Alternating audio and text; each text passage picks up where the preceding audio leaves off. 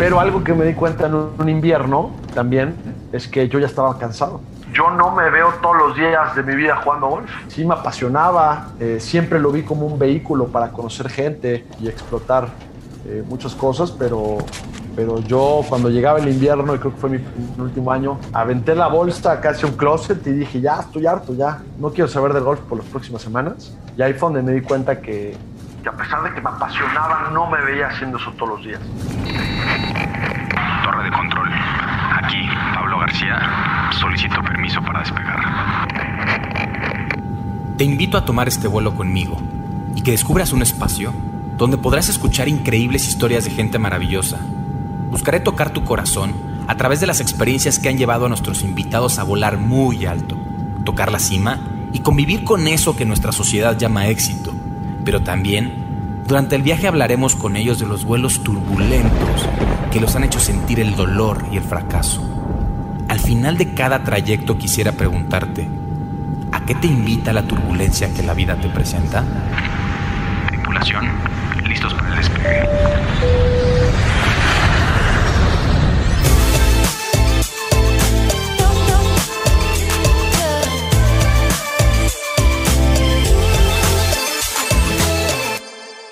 La actitud, no la aptitud, determinará la altitud de tu éxito. Tripulación, estamos a punto de despegar en el vuelo 024 de turbulencia y quiero presentarte a nuestro invitado de hoy. Él es Gino Parrodi. Gino estudió marketing en Eastern Illinois University. Tiene una maestría en administración con enfoque en emprendimiento por el TEC de Monterrey Campus Querétaro y un Winemaker Certificate por la Universidad de California Davis. Es socio fundador de Cava 57 y socio fundador de Agatha Creative Group. Gino ha representado a México en diferentes competencias internacionales jugando golf. Jugó el US Amateur en 2009 en Estados Unidos, British Amateur en 2012 en Escocia y el Mundial Universitario en 2014 en Suiza. Fue coach nacional en el Mundial Universitario de Golf en 2016 en Francia, así como campeonatos sudamericanos en Argentina, Colombia, Guatemala, Venezuela y Perú. Él fue campeón nacional en México en diversos torneos desde muy pequeño. Gino nos habla de los grandes beneficios que tiene practicar el deporte desde muy joven.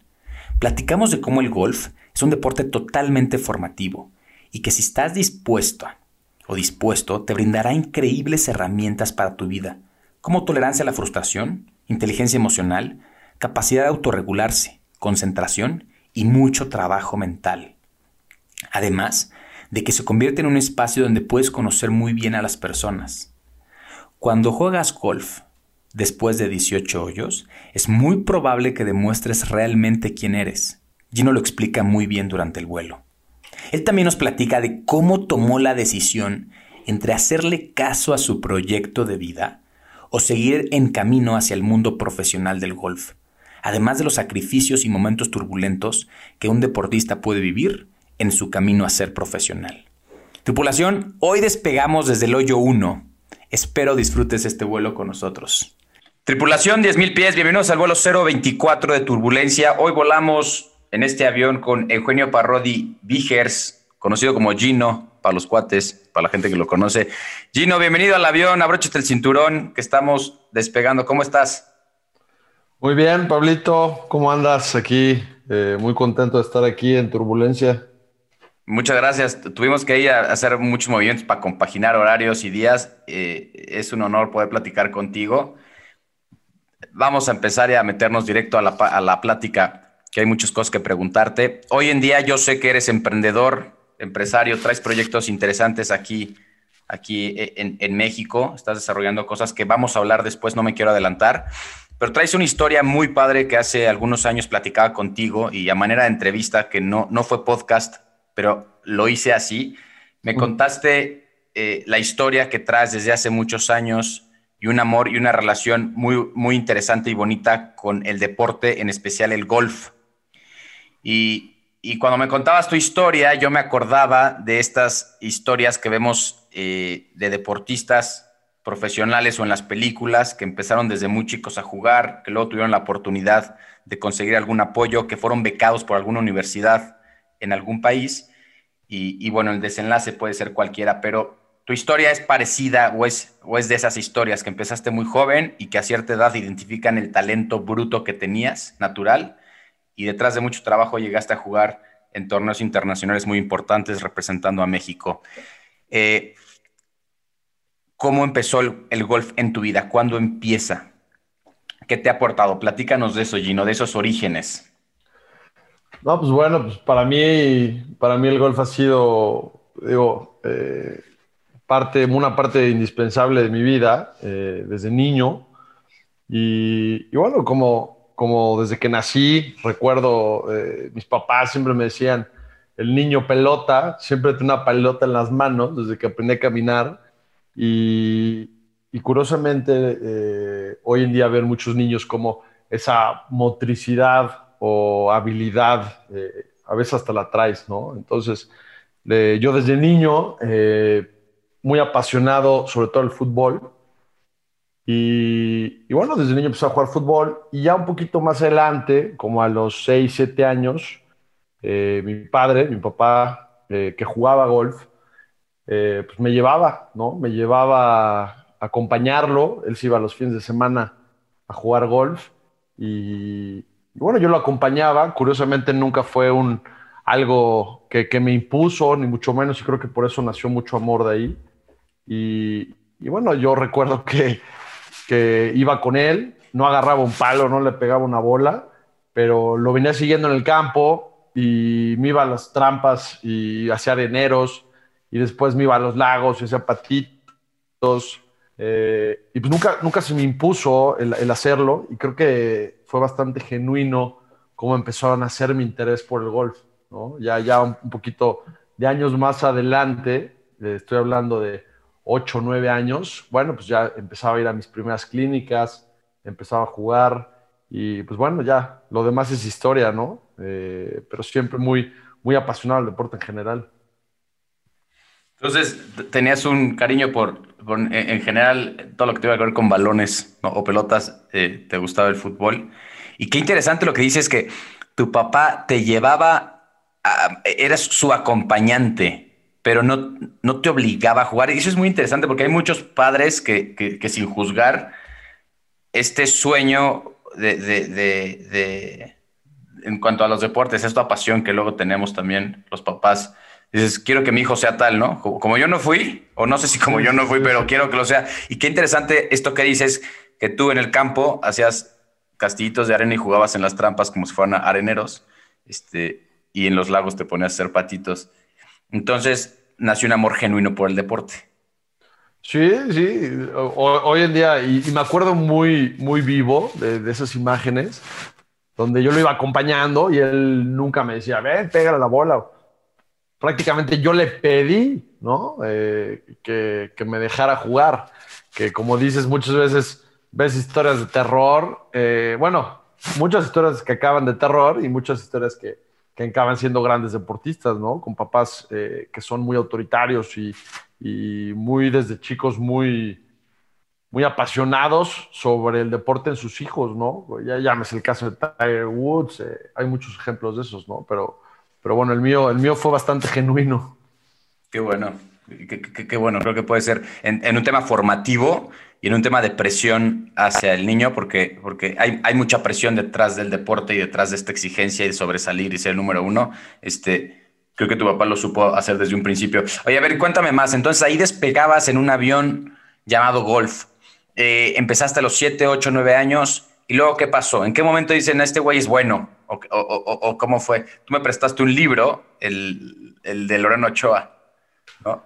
También como ella que juegan sus hermanos y demás, y me, me, acuerdo de tu historia porque, porque cuando empieza a jugar Lorena, eh, descubren que tiene un, gran talento para hacerlo. ¿En qué momento de tu vida, a qué edad te empezó a ir bien o, alguien, o, quién te descubrió? ¿Qué pasó? ¿Cuándo, ¿Cuándo empiezas a ganar? Cuéntame más. Fíjate que también eso es algo muy curioso. Yo, yo eh, te digo, empecé a tomar el golf, empecé a ir a las giras, creo que mi primera gira de golf fue como a los nueve años. Eh, empecé con varios amigos que, con los que sigo jugando hoy en día y empezamos un pequeño equipo, pero pues en ese entonces el golf era algo, divertido, ¿no? Para mí, para mí lo que más me tomaba en serio era el fútbol y, y también apasionadísimo y sigo siendo muy apasionado del fútbol. Y ya por ahí de los 11, 12 años, eh, pues me, empecé, me empecé a enganchar más eh, me empecé a enganchar más en el, en el golf. Y, pues obviamente después de varios tropiezos y, ir mejorando, yo iba a practicar tres veces a la semana eh, fútbol y dos golf, ¿no? Y después pues empezó a cambiar, ¿no? Eh, por ahí de los 11, 12 años empecé ya a, pues empecé a enseñar, no talento, porque creo que yo soy de esas personas que, que sí fue muy trabajado. Eh, inclusive yo veía niños que tenían mucho más talento que yo a esa edad y, yo fui alguien que tuvo que trabajar muchísimo para llegar al, nivel al que llegué a jugar, pero, pero la verdad es que me enseñó muchísimo y ya por ahí de los 12, 13 años que pues uno entra, a secundaria, eh, pues tuve que decidir por uno, ¿no? Entonces, eh, el fútbol era una parte muy importante de mi vida, el golf ya se empezaba a convertir en una parte muy importante de mi vida y pues a los 12, 13 años recuerdo que también me dijo mi papá, eh, ahora sí, escoge uno, ¿no? Eh, es difícil que hagas dos muy bien, eh, entonces enfócate en uno. Los dos me gustaban, los dos me apasionaban y, creo que también para los dos era bueno, pero el golf sí tenía esta parte más desarrollada en cuanto a nivel y pues bueno, a los 13 años tomé esa decisión y, pues bueno, ya me, seguí por ahí. El fútbol siempre, siempre fue parte de mi vida, pero, pero bueno, ya el golf se volvió, digamos, como mi disciplina. Y pues bueno, ya muchos años después, eh, de repente regreso a las canchas de fútbol, pero, pero bueno, siempre, siempre me quedé en el golf, ¿no? ¿Qué aportó, el golf? Pasas a la adolescencia, escoges un deporte, creo que ahí lo, lo empiezas a tomar no sé si la palabra sea más en serio, pero, pero le pusiste más esfuerzo al golf. ¿Qué, qué, aporta el golf a tu vida? Y ahorita vamos a hablar más del golf y eso porque, porque sí, como eh, eh, los años que, el poco tiempo que yo juego golf a nivel recreativo y, descubrí que es un deporte totalmente distinto. Hay pocos deportes donde estás tú contigo mismo, ¿no? Aparte, eh, es, es, un deporte donde creo que es de los pocos o el único donde la, la pelota no se mueve, pero es el más difícil de pegar a la pelota. O sea, es increíble. es increíble. La pelota no se mueve y es lo más difícil. Entonces yo descubrí que hay un tema también de precisión, de mentalidad, de confianza, más hay un tema de motricidad, mecánica, todo eso, por supuesto que sí. Entonces, eh, por, eso se me hizo tan interesante, por eso tu historia es tan interesante y de cualquier golfista. A ver, ¿qué aporta el golf a tu niñez y a tu adolescencia? O sea, ¿qué, ¿qué, empieza a descubrir? Porque el fútbol sí, sí, el fútbol es el trabajo en equipo y la pasión, el fútbol deporte mundial y lo que quieras, que tú también lo jugaste, yo también lo jugué, pero, pero en este tema también mental de concentración, de confianza, ¿a esa corta edad te dio algo? No, bueno, yo, yo hoy en día creo que, que el golf es indudablemente uno de los deportes más formativos que existe, ¿no? y, y y no solo porque lo viví, sino porque todos los días eh, lo veo en la televisión, con los profesionales. Y, fíjate que el golf eh, es quizás el, de los únicos deportes donde además de que tú vas contra ti mismo, ¿no? Porque además tú no vas, eh, tú vas contra tu propio score, obviamente si vas compitiendo contra otros, pero es una competencia contra ti mismo. tú eres tu propio juez ¿no? Es increíble. O sea, tú te autoimpones las reglas. Y eso es algo que no se ve en ningún deporte. Eh, si, el, tema de la honestidad es eh, impresionante como desde niños, ¿no? desde que estás en, las giras y en los nacionales y todo, el juez de reglas es simplemente alguien que aplica una regla en caso que haya alguna duda. Pero, pero el que tú te autoimpongas un castigo, el que si tú dices, oye, en tal yo tiré cuatro, eh, pero realmente sabes que tiraste cinco, pues te estás engañando a ti mismo, ¿no? Entonces, creo que desde niño esos, esos valores que trae el deporte eh, es impresionante, ¿no? Entonces, eh, y como dices, es un deporte tan difícil y tan complejo, ¿no? mucha gente que, que no está familiarizada con el golf, ya no tanto, pero antes, antes lo veía en la tele y decía, son puros viejitos ahí en carrito de golf, ¿no? Eh, pero hoy en día ya con personas como Ricky Fowler, John Speed y muchos de ellos, eh, ya se ha vuelto un deporte muy popular, tan así que ya lo ves en, en, horas televisivas los domingos, en ESPN y en todas las cadenas.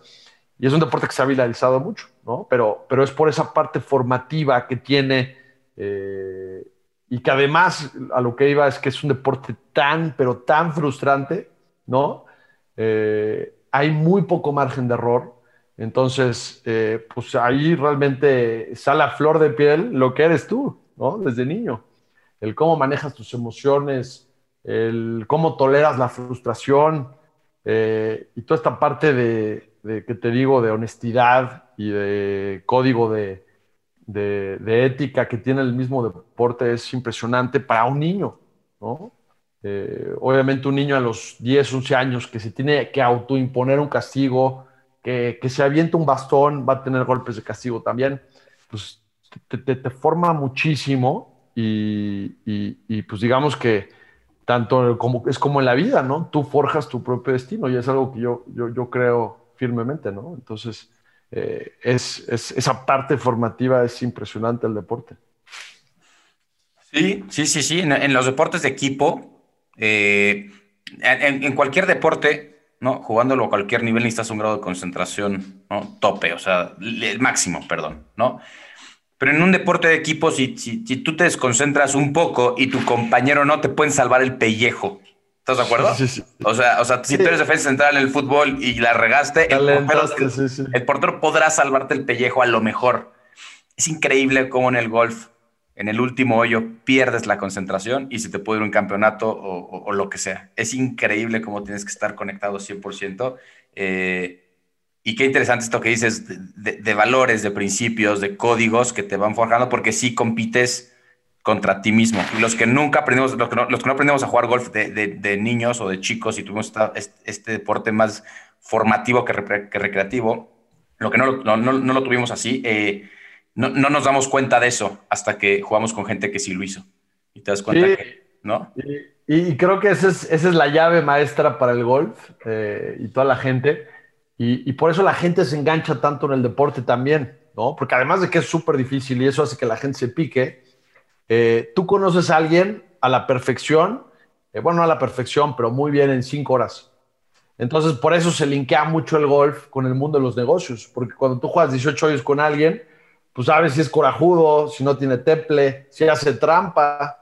Entonces, eh, por eso es que el golf y los negocios siempre han ido muy de la mano, porque realmente, como te decía, es un deporte tan frustrante y tan complejo que sale a flor de piel quién eres realmente, ¿no? Totalmente de acuerdo. Y por eso el, tema de la mano del golf con los negocios, totalmente de acuerdo. Sí, sí. ¿Quieres conocer a, tu próximo colaborador, empleado o tu próximo cliente o viceversa? Váyanse a jugar. Sí, claro. Y, ahí te vas a dar cuenta de muchísimas cosas que además nadie te va a dar una cita de trabajo de cinco horas, ¿no? Entonces, en, cinco horas, eh, y curiosamente mucha gente que piensa que el golf y los negocios eh, eh, nunca, o bueno, basado en mi experiencia personal, casi nunca se habla del negocio, ¿no? Tú quieres conocer a la persona y ya si quieres hacer un negocio, generalmente se cierra al final de la ronda, pero es porque ya llegaste a esa conexión con esa persona, ya la conociste, eh, te interesó, no te interesó, o viste algo que te preocupó, ¿no? Entonces, eso es, esa es la parte también muy transparente, ¿no? Del golf. Sí, por ahí alguien me compartía también que para la manera de contratar a sus directores a puestos directivos era más allá de 47 filtros de entrevistas y eso, se los llevaba a jugar golf. Y, después de jugar decidía si los contrataba o no, ya que han pasado. Tienes toda la razón lo que dices. Oye, a ver, entonces, regresando a tu historia, eh, íbamos a ir ahí mezclando tema del golf, de tu vida, pero tienes historias muy padres de muy chavo llega un momento en que pasas la adolescencia, te clavas más, tu papá te dice, escoge uno, escoges el golf, y, en algún momento, años después, este, tienes la oportunidad de irte a Estados Unidos. A ver, sígueme contando y, ya te iré pues preguntando, pero a ver, sigue, sigue en esta historia tan buena que, tienes. Pues también en, mi caso eh, es curioso porque en México, eh, pues cuando llegas a los 15 años, eh, pues empiezan a suceder muchísimas cosas a tu alrededor, ¿no? Eh, o bueno, en mis tiempos, pues mis amigos ya empezaban a salir, eh, empieza a pasar todos estos cambios, ¿no? Ya en preparatoria, y pues creo que un deporte se puede convertir en un ancla, ¿no? un ancla muy importante que hace que no te desvíes y que tengas esa disciplina y constancia que, muchas veces requiere un deporte y la vida en general, ¿no? Entonces yo cuando cumplo 15 años eh, empiezo a ganar torneos, empiezo a ganar torneos locales, empiezo a ganar torneos nacionales, empiezo a viajar con México, a representar a México eh, a muchos países. Y, pues bueno, pues eso me abre la cabeza, eh, me dice, oye, todo el tiempo que has invertido y todos los años que, que has ido haciendo esto, pues están teniendo sus frutos y pues bueno, yo me clavo ahí, ¿no? Yo me clavo en, el deporte y eso hace que me aleje de muchas otras cosas, ¿no? Creo que eso, también es muy padre. Y, volviendo al tema formativo. ¿Qué, cosas? O sea, qué, bueno que dices eso y eso es bien interesante. Hace que lo puedo entender un poco, pero en específico, ¿qué, por ejemplo?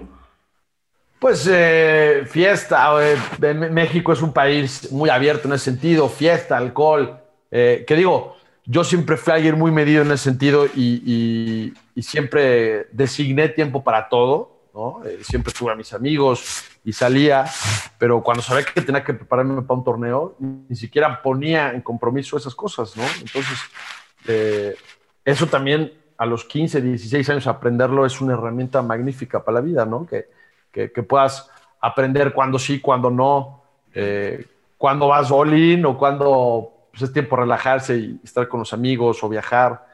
Eh, muchos sacrificios, ¿no? Tanto familiares, eh, oye, si tenemos un viaje familiar, pues yo no podía ir porque yo tenía que ir a un torneo a otro lado. Entonces, eh, pues bueno, esa fue mi ancla, ¿no? Durante esta edad que, que, en México puede llegar a ser complicada, 15, 16, 17 años. Y, y pues bueno, eso me permitió mantenerme muy centrado en lo, que buscaba. El deporte o el arte, practicarlo desde, desde muy joven, te pueden salvar de muchas cosas, ¿no? No estoy diciendo que todo el mundo es, es, es propicio a que caiga en algo, llámese adicciones, este, etcétera. Pero, pero sí cada vez se comprueba más que el, deporte o el arte este, te pueden cambiar tu vida y te pueden salvar en muchos sentidos.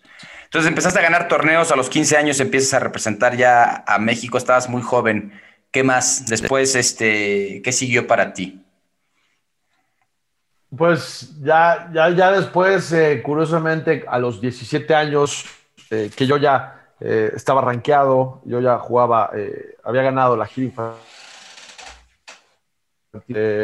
a los 17 años se presenta una oportunidad. mi papá dice, nos vamos a vivir a Estados Unidos y a los 17 años llego yo eh, a Houston. Eh, Houston, Texas. Y pues tú sabes cómo, cómo, cómo manejan el deporte en Estados Unidos, ¿no? Creo que para mí esa fue la llave para llegar al siguiente nivel, ¿no? Entonces, eh, a los 17 años nos vamos, toda la familia, y, bueno, ahí aprendí muchísimas cosas más que, que me abrieron los ojos y, que también conocí gente que, que me cambió la vida. Eso fue en 2006. ¿Estabas en secundaria o prepa? En, prepa. No, estaba en, quinto de prepa. Era mi penúltimo año de preparatoria.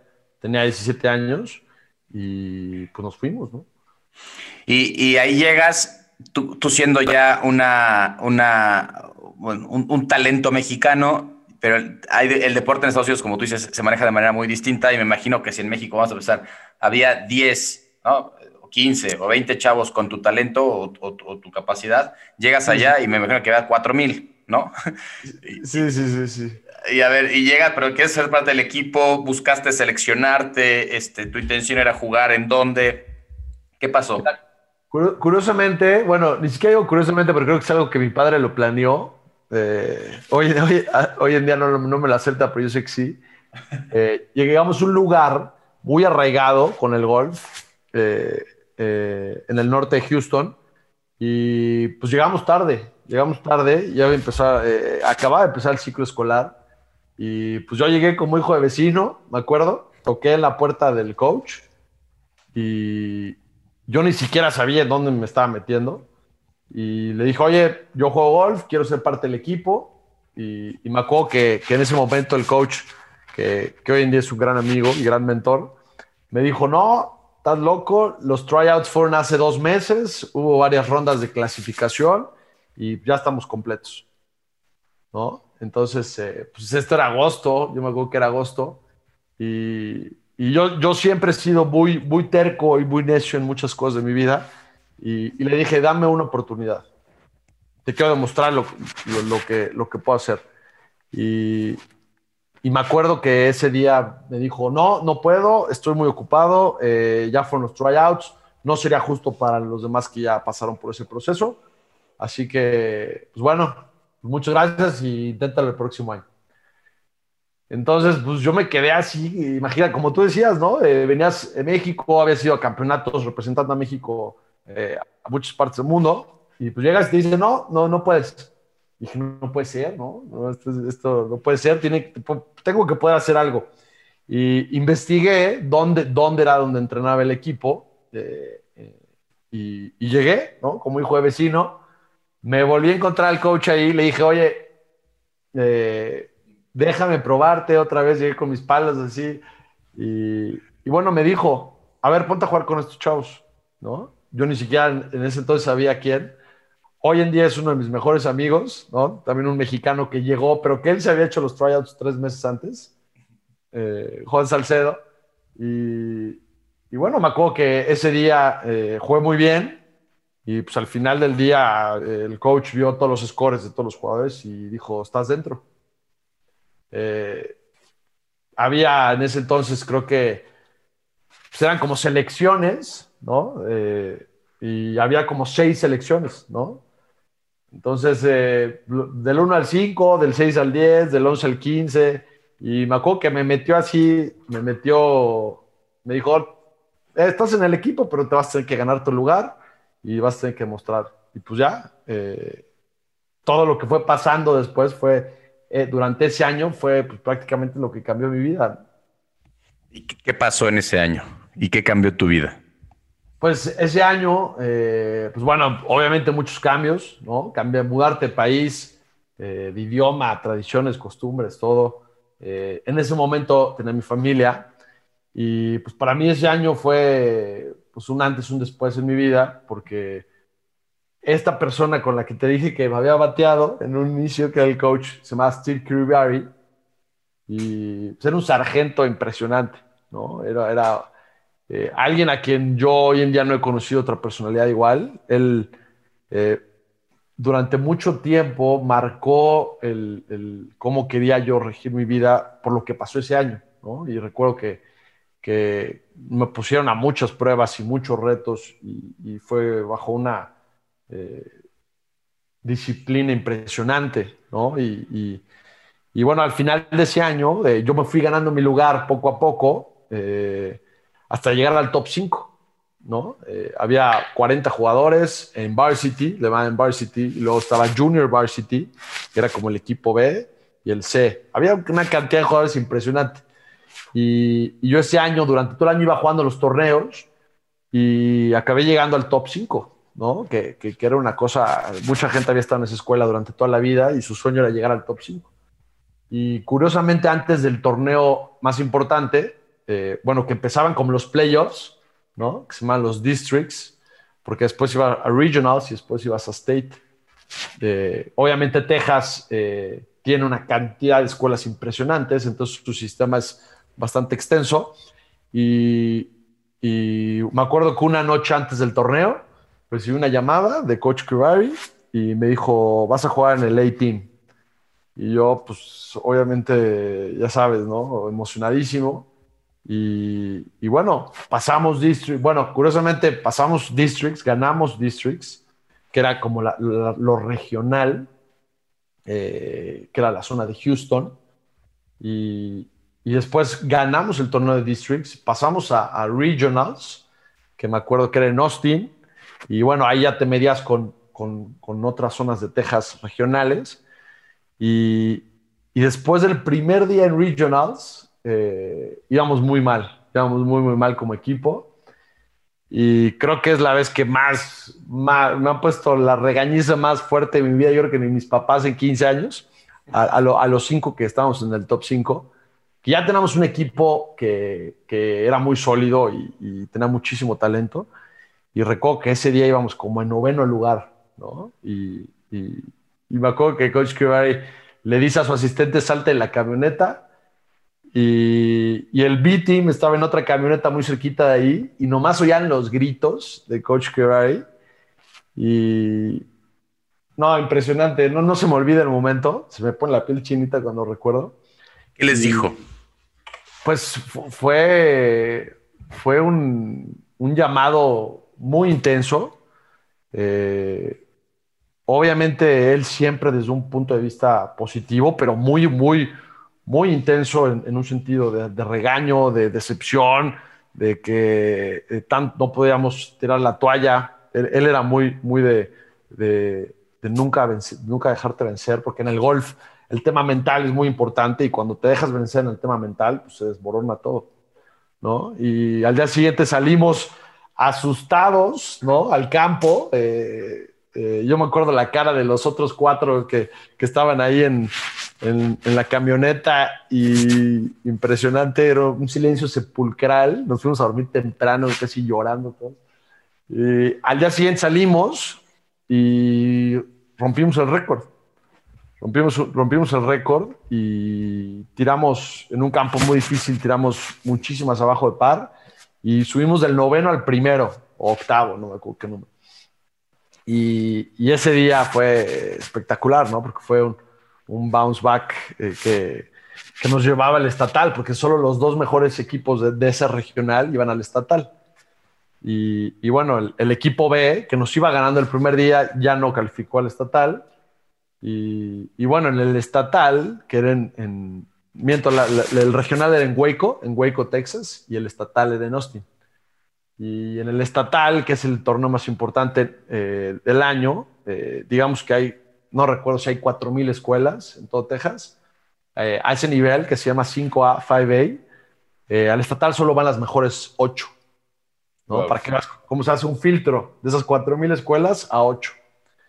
Y, y en el estatal, pues obviamente ya hay muchísimas cosas en juego, lo televisan, muchísima galería de gente, que pues obviamente a los 17 años no tienes, eh, nunca te has afrontado eso.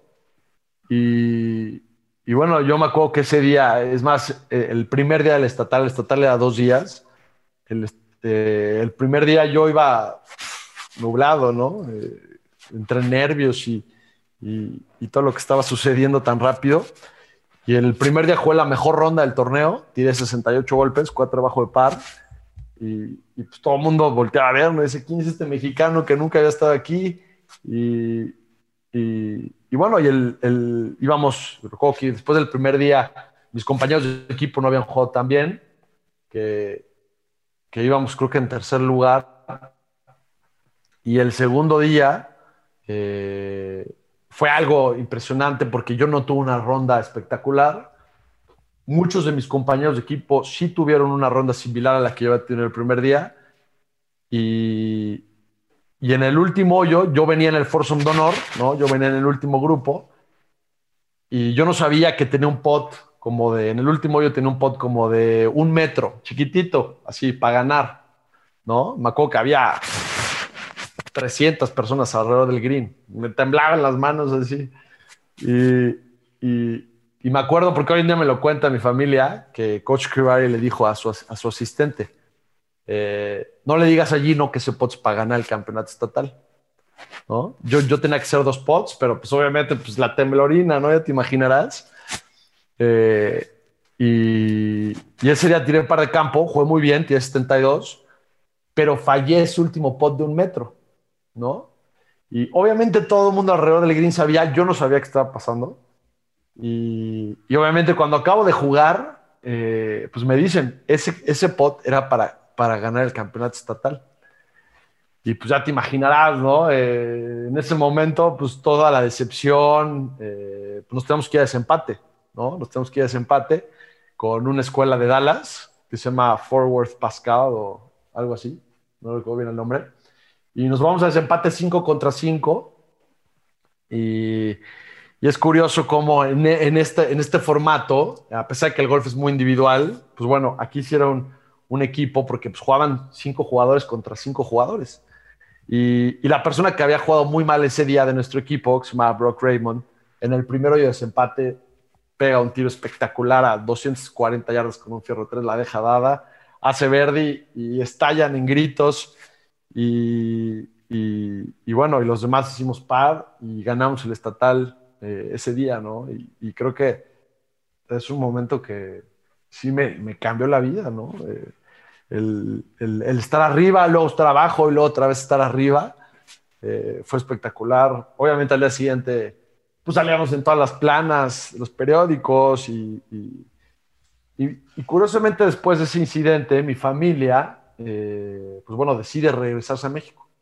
Eh, ya vivimos un año en Estados Unidos, fue una buena experiencia. Y pues obviamente para mí fue toda la presión, eh, obviamente mucho venía desde los coaches, ¿no?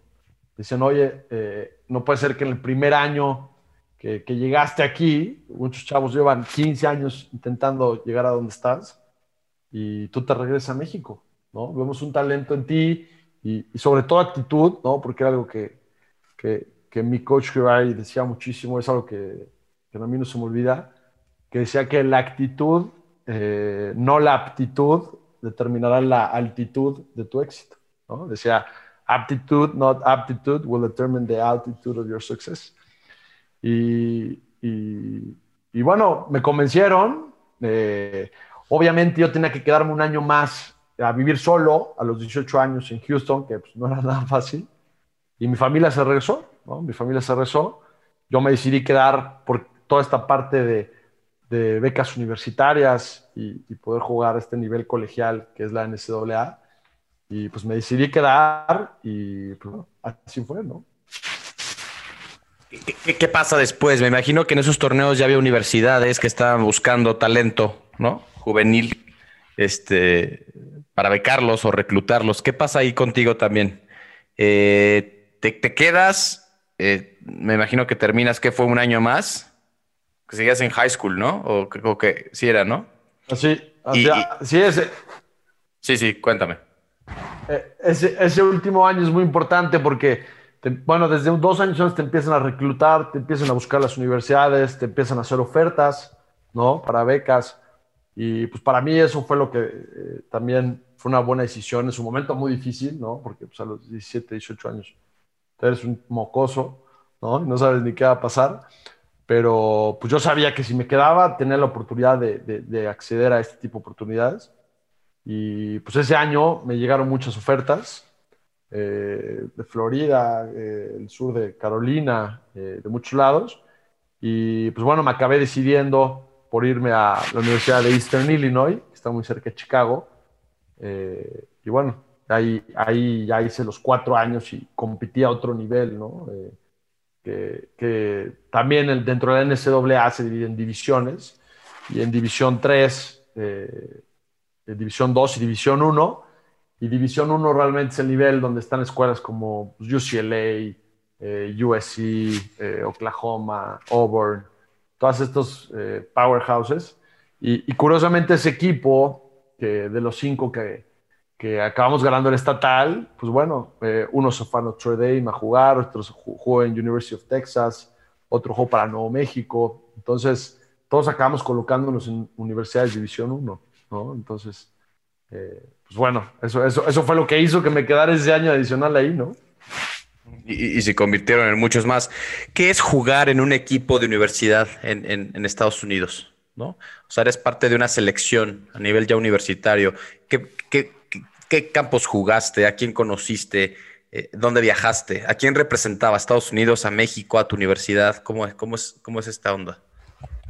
Pues, como tú sabes, en Estados Unidos le ponen muchísimo enfoque, dinero, eh, todo, toda la carne al asador, como dicen, al, deporte. Y, pues bueno, desde que tú llegas ahí, para ellos tú eres un activo, ¿no? Eh, o así te ven, ¿no? Entonces, pues ellos, eh, al pagarte toda la universidad y todos tus costos de manutención, pues tienes que reportar eh, ciertas horas de práctica, eh, cierta disciplina y firmas un contrato. entonces, pues te vuelves como un activo para ellos y pues te asignan desde entrenadores mentales, fisioterapeutas por si te lastimas, digamos que ya lo llevan a otro nivel, ¿no? Entonces, pues juegas, eh, es cansado porque eh, esta semana puedes estar jugando en Florida, la siguiente en Kentucky, la siguiente eh, y bueno, el, el, el, estudio pues es complicado, ¿no? Porque los torneos eran viernes, sábado y domingo. Obviamente perdías clases y, y los viajes eran bastante largos.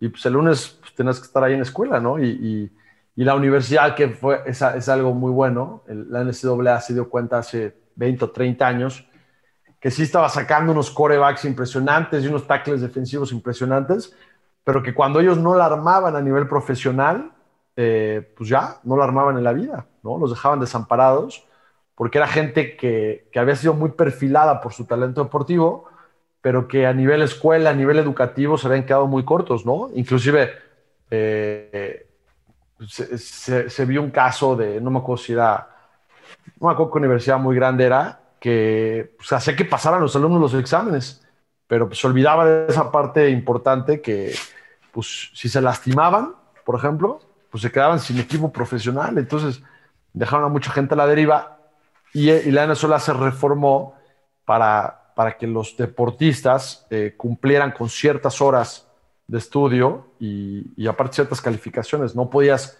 ya no podías jugar torneos si no tenías un cierto promedio, ¿no? Que eso fue muy importante, ¿no?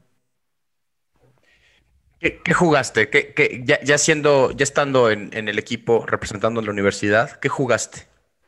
Pues digo, aquí también entra una línea porque eh, tú estás jugando prácticamente para Estados Unidos, ¿no? Porque estás en la universidad, pero tu país también te llama, ¿no? Tu país te dice, oye, eh, necesito eh, que vayas a jugar a Venezuela, Argentina, a estos torneos representando a México, ¿no? Entonces hay veces que sí se intraponían los torneos. Eh, eh, generalmente yo lo que hacía era que durante toda la temporada escolar jugaba para, para Eastern Illinois, mi universidad, y en el verano jugaba pues, la con la Federación Mexicana de Golf, eh, pues íbamos a, torneos a Perú, a Argentina, Venezuela, Colombia.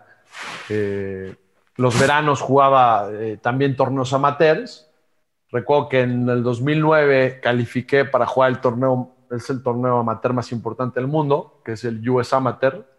Eh, es, muy difícil calificar y se juega, se juega en campos. En ese momento yo lo jugué en Southern Hills, que, que es un campo que está en Tulsa, en Oklahoma. Y, bueno, no, ahí te das cuenta el, dónde estás parado y, y, lo que es, ¿no? Eh, yo recuerdo mi padre, ¿no? Regresamos a esa historia de de, cómo mi padre influyó en, mi pasión por el deporte, todo el mundo me decía, oye, vas a jugar el US Amateur, llévate un caddy de ese campo, ¿no? Porque el caddy es el que te va cargando la bolsa, te va dando las caídas, te va diciendo por dónde... Conozca el campo, ¿no? conoce el campo. Sí, claro. Y, y, yo siempre, en los torneos importantes, más adelante también jugué el British Amateur, que es el segundo torneo más importante del mundo, esta vez fue en Escocia, eh, yo siempre me llevé a mi papá en la bolsa, ¿no? Como Caddy. Y, y todo el mundo me decía, no, ni siquiera va a poder cargar la bolsa el pobre, ¿no? Eh, y, yo sí lo veía como a veces le costaba, pero para mí era como mi, mi, mi roca, ¿no? Mi ancla, eh, sobre todo en la parte mental. Él me conocía desde niño y sabía cómo yo reaccionaba ante la adversidad y, y se daba cuenta si necesitaba calmarme en cierto momento. Y pues él fue parte de estos momentos muy, muy importantes de mi vida, donde jugué, eh, hay una anécdota que, que, en el US Amateur eh, venía una galería impresionantemente de gente atrás y recuerdo que mi papá me dice, oye, pues, ¿quién viene? ¿Quién viene atrás, no? Porque pues, nosotros no, no, no, tenemos galería y atrás vienen 200 pelados, ¿no? Siguiéndonos. Y, y curiosamente en ese momento eh, era un chavo que hoy en día ya conoce su nombre, que se llama Jordan Spieth, ¿no? Acababa de ganar el US Junior Amateur y, y yo sabía que acababa de ganar el US Junior. Y, y, adelantito también tenemos una galería bastante grande y hoy en día también conoce su nombre, se llama Ricky Fowler, ¿no? En ese entonces eran jugadores que tenían, yo tenía 20 años, Jordan Spieth tenía 15 años, Ricky Fowler tenía 21, 22 y jugaba para Oklahoma State y ya era una estrella dentro de Oklahoma State. Y, bueno, esas historias que dices, estabas ahí, ¿no? Eh, pero, pero, pero bueno, muy enriquecedor y, pues llevar a mi papá en la bolsa siempre fue una joya, ¿no? Y, hoy en día volteo para atrás y no cambiaría nada en el mundo, ¿no? Gino, eh, háblame de estos sacrificios que enfrenta un deportista de ese nivel ya a nivel universitario que, que no solo representas a la universidad, tú bien lo dijiste, te están perfilando para eh, ser profesional, ¿no? A un nivel top, top mundial. Porque el golf en Estados Unidos eso es. Eh, ¿Qué sacrificios, qué momentos difíciles te tocaron vivir esos años en la universidad solo, con esos inviernos también muy crudos, me imagino, en, Chicago, este, a esa edad no tener a tu familia cerca y a, tan corta edad ya decidiendo casi casi tu proyecto de vida, que ahorita vamos a pasar ese punto también importante. ¿Qué momentos difíciles o turbulentos viviste en esos años? que un deportista puede vivir también? Pues sí, duros. Eh, obviamente, como un deportista viviendo fuera de tu país, pues te vas a encontrar muchas piedras en el camino.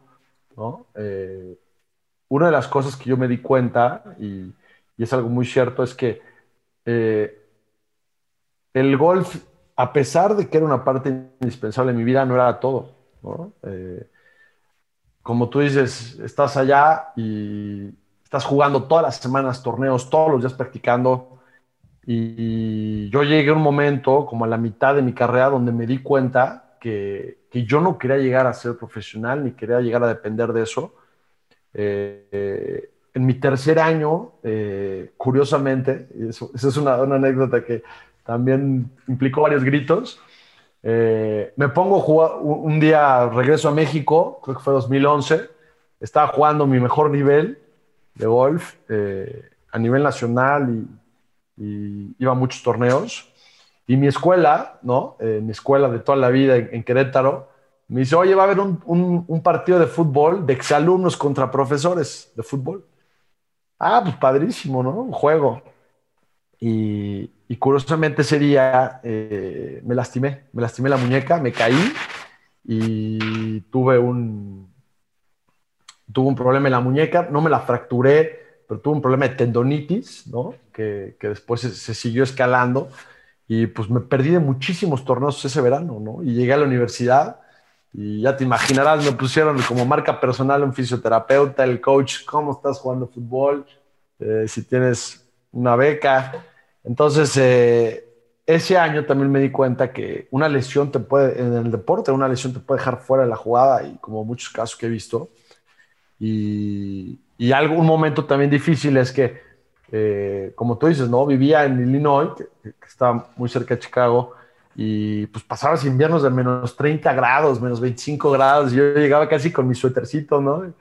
Eh, entonces, pero algo que me di cuenta en un invierno también es que yo ya estaba cansado, ¿no? Eh, yo decía, oye, yo no me veo todos los días de mi vida jugando golf. Eh, sí me apasionaba, eh, siempre lo vi como un vehículo para conocer gente y, explotar eh, muchas cosas, pero, pero yo cuando llegaba el invierno, y creo que fue mi último año, aventé la bolsa casi un closet y dije, ya estoy harto, ya no quiero saber del golf por las próximas semanas.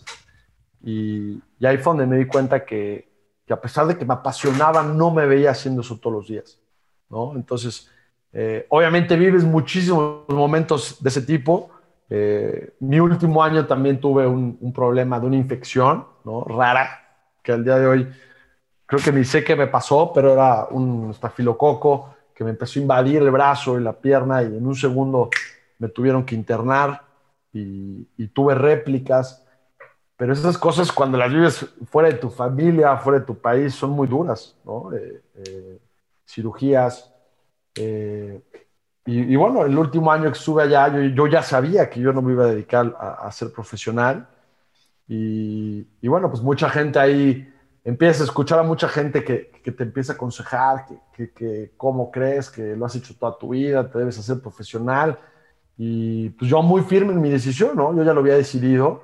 Y creo que ese, ese tema también es muy complicado, ¿no? Porque tienes a, familiares, amigos eh, diciendo, oye, hazte profesional, dedícate a esto y pues yo muy convencido de, no, no, no, no es la vida que quiero vivir. Eh, yo había visto muchos amigos que estaban jugando peja a Latinoamérica y, que llevaban muchos años eh, inestables en, muchos sentidos, viajando de lado a lado, tirando 20 bajo par y poniendo dinero, ¿no? Entonces, eh, lesionados, ¿no? Lesionados, amigos que habían llegado a un nivel, pues bueno, pues el caso de Oscar Fraustro es, un gran ejemplo, ¿no? se lastima y, y en un par de temporadas baja desde el PJ Tour hasta la negra modelo. Entonces, eh, pues bueno, yo, yo ya tenía esta decisión hecha, pero, pero le supe tomar el lado bueno y, bueno, me regresé a México acabando esta universidad, ¿no?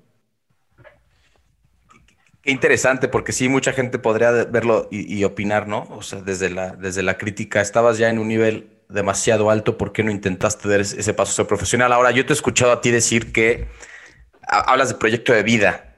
Entonces decías, sí, descubrí y quería, tener otro proyecto de vida paralelo al golf.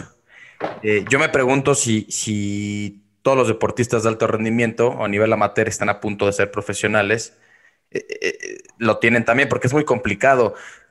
Creo que cuando eres este tipo de deportistas, tienes de repente 25 años y eres demasiado joven, estás metido en el mundo del deporte que sí, seguramente te puede dar mucho, pero, pero tu vida pensando que vas a vivir la vida promedio, te falta, o sea, llevas un 25% de tu vida, un 30% de tu vida, 35%. Entonces, ¿quién más tendrá proyecto de vida? Por eso también a veces es complicado. te retiras tan joven de algunos deportes y dices, en la madre, ¿qué hago? Ahora, tú sí has dicho varias veces, te escucho decir, yo descubrí que también tenía un proyecto de vida y no forzosamente era el golf a nivel profesional. Cuéntanos de eso. ¿Qué era ese proyecto de vida? ¿Por qué, entre comillas, que yo sé que no fue fácil, si decidiste, me regreso a México a continuar con algo? ¿Con qué? Pues eh, son muchas cosas, ¿no? Son muchos factores. Eh, en su momento lo, tenía muy claro, yo lo sigo teniendo perfectamente claro y creo que es una de las mejores decisiones que tomo en mi vida. Eh, obviamente el vivir seis años, y poquito más en Estados Unidos, y pues te das cuenta de que pues no, ese lugar, a pesar de que te dio muchas cosas, muchas amistades, aptitudes, eh, te pagaron la carrera, ¿no? Eh, yo sabía que me quería regresar a México, a mi país, a mis raíces, a mi familia, a, a, tu esencia, ¿no? Y, y, y, una de las cosas, cuando digo proyecto de vida, tengo un muy buen amigo que hoy en día, imagínate, 10 años después sigue intentando ser profesional, eh, que es un gran amigo que se llama David Lawrence, yo me di cuenta cómo él respiraba y su único motivo en la vida era ser profesional de golf. Él se levantaba a las 5 de la mañana a practicar y tiraba bola solo, ¿no? Es algo que, que a mí nunca me gustó. Eh, yo siempre vi el golf como, también como un tema bastante social, a pesar de que es un deporte bastante individual. Conocía muchísima gente y, y la gente no me lo cree pero yo nunca en mi vida jugué una ronda de golf solo, ¿no? Eh, nunca jugué 18 yo solo porque disfrutaba mucho la compañía, la competencia y, yo veía en David alguien que lo respiraba eh, cuando acababa la temporada que te decía que estaba saturado ya de viajar y jugar torneos y practicar todos los días.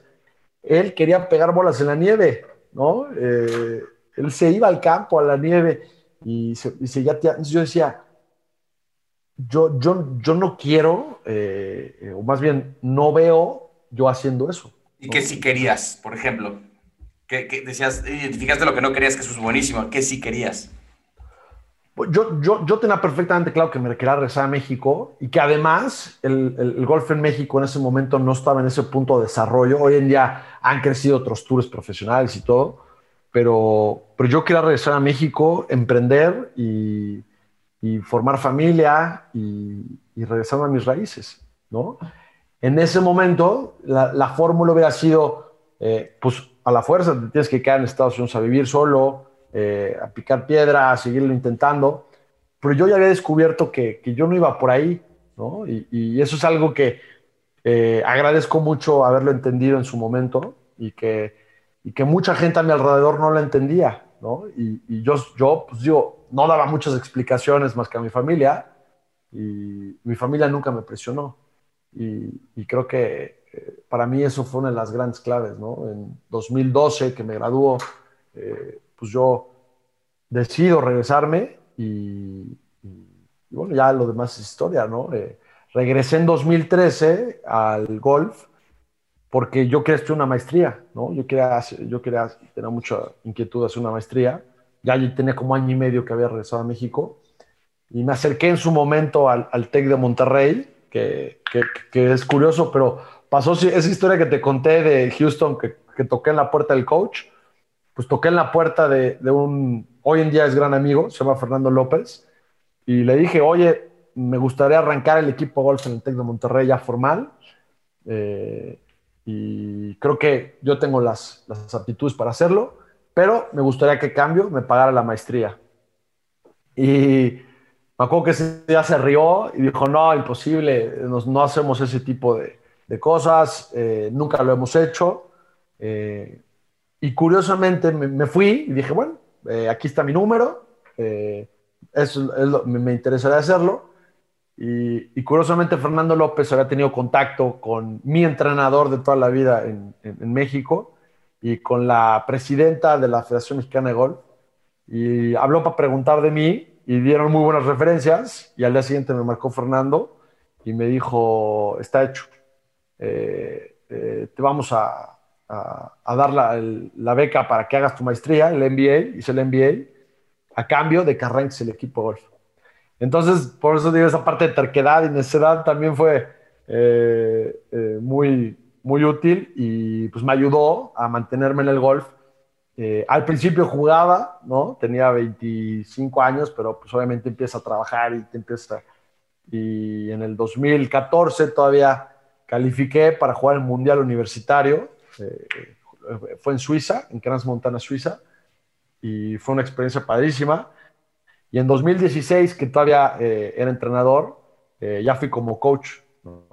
fue el Mundial Universitario esta vez en Francia, en Brive-le-Gaillard, muy cerca de Toulouse. Y, pues me tocó vivir esas dos experiencias, ¿no? tanto de jugador después de la carrera, pero ya estudiando una maestría, como ya después ir de coach con los que habían sido amigos, míos, ¿no? Jugando. Entonces, eh, pues por eso el golf, a mí, pues yo siempre digo, el golf a mí me dio todo y le estoy muy agradecido a un deporte que me haya puesto en los lugares eh, correctos y, creo que yo le debo mucho al golf, ¿no? Entonces, eh, esa parte de formación, pues fue clave, ¿no? ¿Qué le dirías a estos jóvenes que están luchando por llegar a, a, este nivel profesional o están seleccionados en alguna universidad en cualquier país del mundo o en algún eh, equipo. ¿Qué preguntas se deben de hacer para, para lograr identificar este tema? Tu proyecto de vida, eh, clavarte al en el deporte y no quedarte así como muchos se quedan así como a medias tintas, ¿no? Tibio, este, ni, acá ni allá. Y, y, no voy a decir fracaso porque creo que es, es, es, duro decirlo así, pero, pero sí, muchos a lo mejor eh, se estancan en el no fui ni uno ni, ni, fui el otro. Entonces, ¿qué preguntas te debes de hacer a X edad para decir, si no voy acá, me voy por acá? Utilizo lo que aprendí en el deporte para generar o conectes, experiencia, desarrollo, bla, bla, bla, o me clavo al 100%. Pues yo, yo, yo lo que diría es que sigan su intuición, ¿no? Eh, algo que yo siempre seguí, no me dejaba influenciar ni que la gente me dijera qué hacer eh, yo tomaba mis propias decisiones y yo tenía muy claro lo que yo quería, ¿no? Creo que esa es la clave, ¿no? Cuando, cuando empiezas a dejar que la gente te diga, oye, deberías hacer esto, lo otro, sí, escuchar el consejo, ¿no? Porque siempre hay que escuchar consejos, pero tú tomar tu propia decisión, ¿no? Porque es la única forma en la que tú vas a forjar tu propio destino, ¿no? Y esto, esto va más allá del golf, va hacia la vida, hacia tus decisiones, hasta, hasta de familia. Eh, tú tienes que estar muy convencido de lo que quieres y, que sea tu propia decisión, ¿no? Si, si, lo haces así y estás convencido de eso, creo que, creo que vas a acabar tomando buenas decisiones. Gracias, Gino. Hoy estamos ya cerca de aterrizar. me, faltó preguntarte ya temas del vino y eso, porque, pero vamos a hacer otro vuelo de eso. Hoy, hoy te dedicas también, estás metido del mundo del golf, pasaste al mundo del vino. Quizás en otro vuelo sería bueno y muy interesante platicar lo que está pasando con el vino en México también. Y traes proyectos como emprendedor, como empresario también súper interesantes y, habría mucho jugo que, sacar. Pero a ver, eh, antes de aterrizar me gustaría hacerte algunas preguntas. ¿Recuerdas algún momento chistoso o algún momento jugando golf en tu vida como golfista que te haya pasado, que has hecho algún oso? Métele sentido del humor. Eh, hay una buenísima. Digo, obviamente hay muchos osos en muchos lados de mi vida, pero es, eh, esa historia me encanta porque eh, en 2011 jugué el British Amateur, como te digo, era, ese era por invitación y, solo, y tenías que tener un cierto ranking mundial para que te invitaran a jugarlo. y yo me acababa de graduar de la universidad y había aplicado al torneo y nunca me había llegado una carta de aceptación, ni mucho menos. Era en Escocia, en un campo que, que se juega ahí el British Open, que se llama Royal Troon. Y, bueno, nunca me contestaron. Yo me fui de Eurotrip con amigos que vivían allá y faltando, faltando 10 días para el torneo me llega una carta de aceptación y yo estaba en Europa. ¿no? Yo estaba de mochila, viajando por todos lados y sin presupuesto, obviamente.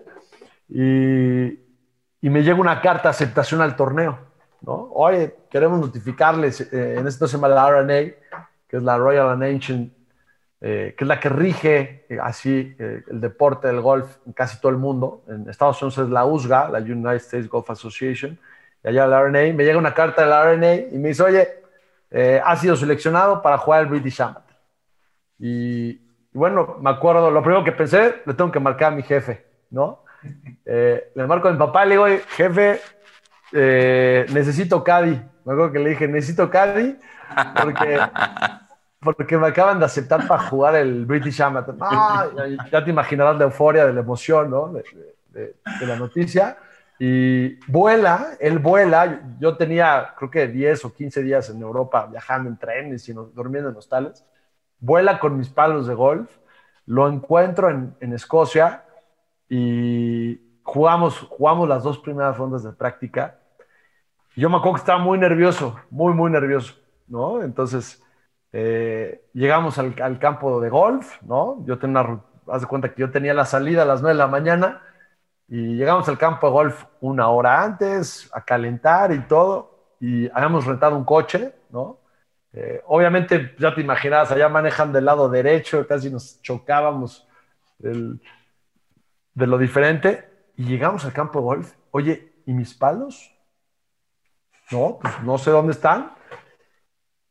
Híjole, faltaba una hora y yo no sabía dónde estaban mis palos. Y de repente me acuerdo que los había dejado en la banqueta del, del, hotel, ¿no? Que el hotel estaba como a 25 minutos y nunca los subí al coche, ¿no? Yo no sé si por nervios o, o y de repente le digo, Vas a la guerra sin fusil. Eh, y, me acuerdo que eh, hoy en día eh, bromeamos y le digo, oye, esa era chamba del Cádiz, subir los palos al, coche y todo, ¿no? pero entonces se regresa matándose, ¿no? mi Cádiz, mi papá, al, al, campo y los palos estaban, seguían en la banqueta del hotel. Y yo estaba ya parado en la salida del hoyo uno sin palos eh, diciendo con qué le voy a pegar. Me acuerdo que ya había pedido prestados a un profesional ahí del. Había armado una bolsita así, ya sabes, con palos diferentes. Y, y mi jefe casi está. No, no, fue una locura, eh, hoy en día nos podemos reír de la anécdota, ¿no? Pero, pero sí, sí fue, en ese momento fue, llegó faltando un minuto para pegarle y que yo no, no me descalificaran, ¿no? O sea, sí saliste a tiempo salía a tiempo, pero yo me acuerdo que ya todo el mundo le había pegado, yo casi esperando así, ¿dónde está? ¿Dónde está mi caddy con mis palos? No, no, fue, fue una locura. Gracias por compartirlo. Oye, si te queda un año de vida, ¿qué objetivos te pondrías? Pues eh, básicamente hacer lo que me gusta, ¿no? Creo que una de las grandes eh, decisiones que he tomado en mi vida es dedicarme a lo que me gusta A, pesar de las turbulencias que he tenido y, todo lo que, conlleva y lo que me ha costado. Desde, como decías ahorita, desde el golf hasta eh, el proyecto eh, que tenemos con el vino, ¿no? Y, y, también desde un punto de vista de poderme dedicar al marketing. Son tres de mis grandes pasiones y, creo que eso ha hecho que yo le invierta las horas extras eh, que, que, ha necesitado cada negocio o cada área de mi vida porque me apasiona. Entonces, si tuviera un año de vida, definitivamente seguiré haciendo lo que me gusta y, pues viviendo día a día, ¿no? Vamos a darle un, solo una oportunidad ahorita. No es que no quieras, que si no nos echamos otra hora. Yo sé que estás ocupado también, pero a ver, en el tema del vino, que de verdad también es apasionante, es todo un mundo. El vino también es arte, el vino es campo, el vino es, es gusto, el vino es cultura, el vino son muchas cosas. Eh, describe un poco, cuéntanos brevemente tu proyecto del vino, Gino. ¿Qué buscas hacer con el vino en Querétaro, en tu región? Cuéntanos un poquito de eso porque también es súper interesante lo que estás haciendo. Pues eh, es un proyecto que empezamos justamente cuando regreso de Estados Unidos, eh, que en 2012 regreso y, y bueno, por, una, digo, poder explayarme para contar la historia de por qué acabamos haciendo lo que acabamos haciendo, pero se dieron, digamos, las circunstancias idóneas eh, y por necesidad de tomar posesión de tierra que teníamos, plantamos eh, vid, ¿no? plantamos uva para vino. Y es un proyecto que ha venido creciendo mucho, que se llama Cava 57, que ha venido creciendo mucho en los últimos años. La ruta del, del, vino en Querétaro ha crecido. En ese momento había seis proyectos vinícolas. Hoy en día en Querétaro hay más de 30. Eh, el vino en México ha crecido a volúmenes que que es inconcebible los crecimientos que ha tenido la industria. Y, pues bueno, ha sido un proyecto también familiar, muy apasionante, porque hemos ido aprendiendo, hemos creciendo, eh, cada vez producimos más. Nuestro proyecto también eh, eh, es muy importante desde el tema turístico, ¿no? buscamos consolidar toda la oferta de la ruta en un mismo espacio, estamos en una posición inmejorable para hacerlo. Entonces, eh, pues bueno, estos también son proyectos a largo plazo, ¿no? que, que, hoy en día se están convirtiendo en una realidad y que muy próximamente, en los próximos meses, estaremos aperturando ya lo que es el proyecto integral, ¿no? Eh, lo que es un proyecto ya muy completo desde un punto de vista eh, turístico, productivo, comercial.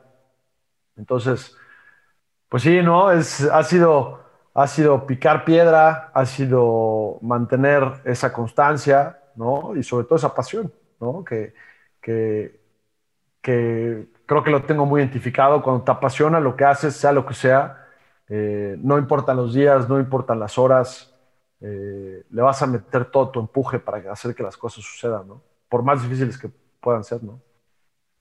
Estoy totalmente de acuerdo. ¿Qué, ¿Cuál es tu próxima escala? ¿Qué conexión estás por tomar? ¿A dónde volará Gino? próximamente? Pues bueno, eh, continuaré haciendo lo que me gusta, ¿no? Eh, con la agencia de marketing, con, con el proyecto de Cava 57. Eh, como te digo, próximamente abriremos y, es un proyecto bastante ambicioso. Entonces, pues bueno, seguir aprendiendo, ¿no? Creo que, es, creo que también es algo muy importante en mi vida, ¿no? Que, siempre he sido muy, muy sediento de aprender cosas nuevas, eh, entonces, pues bueno, seguiré eh, intentando eh, hacer cosas nuevas, dedicarme a lo que me gusta y pues, ser feliz, ¿no? Ya, ya. Gino, muchas gracias. ¿Cómo pueden encontrar, me gustaría, cómo, te, cómo encontramos tu agencia y tu proyecto vinícola que traes en redes para ponerlo? desde, desde las redes como Cava57, es cava57.com, y eh, también nos dedicamos al marketing digital eh, como Agatha Creative Group. Pues vamos a planear otro vuelo próximamente este, para hablar de marketing digital y otro para hablar de vino. Me interesaba mucho platicar el tema del golf contigo. Tienes historias muy interesantes, mensajes muy padres que dar y, también desmitificar todo lo que hay alrededor del mundo del golf, ¿no? Que es un deporte solamente para ciertas personas, que es un deporte que, ni es deporte porque vas chupando en el campo, que no hay trabajo en equipo, que es que, es que se, habla mucho. Y hay cosas que sí, hay un tema de recreación, de diversión y todo, que el golf afortunadamente también lo da. Hay que cuidar ciertas cosas, tú lo dijiste, ¿no? Este, pero, pero no, conociendo el mundo del golf de unos años para acá, de, muy por encimita, es algo increíble y por eso está teniendo ese auge. Qué padre que tu voz nos pudiste haber contado esas experiencias que tuviste y los aprendizajes. Te voy a pedir que pongas tu haciendo en posición vertical. Perdón, ¿algo más que quieras agregar para despedirnos? No, agradecerte, agradecerte el espacio y pues platicar un poquito, eh, como dices, eh, pues independientemente sea el golf o lo que sea, hay que ponerle pasión a todo y creo que esa es la llave, ¿no? Y tarde o temprano los resultados llegan, estoy totalmente de acuerdo. ¿Cómo sí? Te voy a pedir que pongas tu asiento en posición vertical. A nombre de toda la tripulación, te agradezco que hayas compartido parte de tu vida, tus éxitos como emprendedor, como golfista y como ser humano. Gracias por abrir tu corazón y enseñarnos que el sabor de la vida es más allá de los logros, los triunfos y los momentos dulces. Y que en el dolor y en las crisis los aprendizajes son más profundos y que siempre, siempre habrá un próximo vuelo por tomar. Gino, muchas gracias. Tripulación, próximos aterrizajes.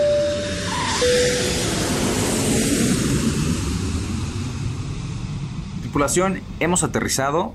Espero hayas disfrutado tanto como yo de este vuelo.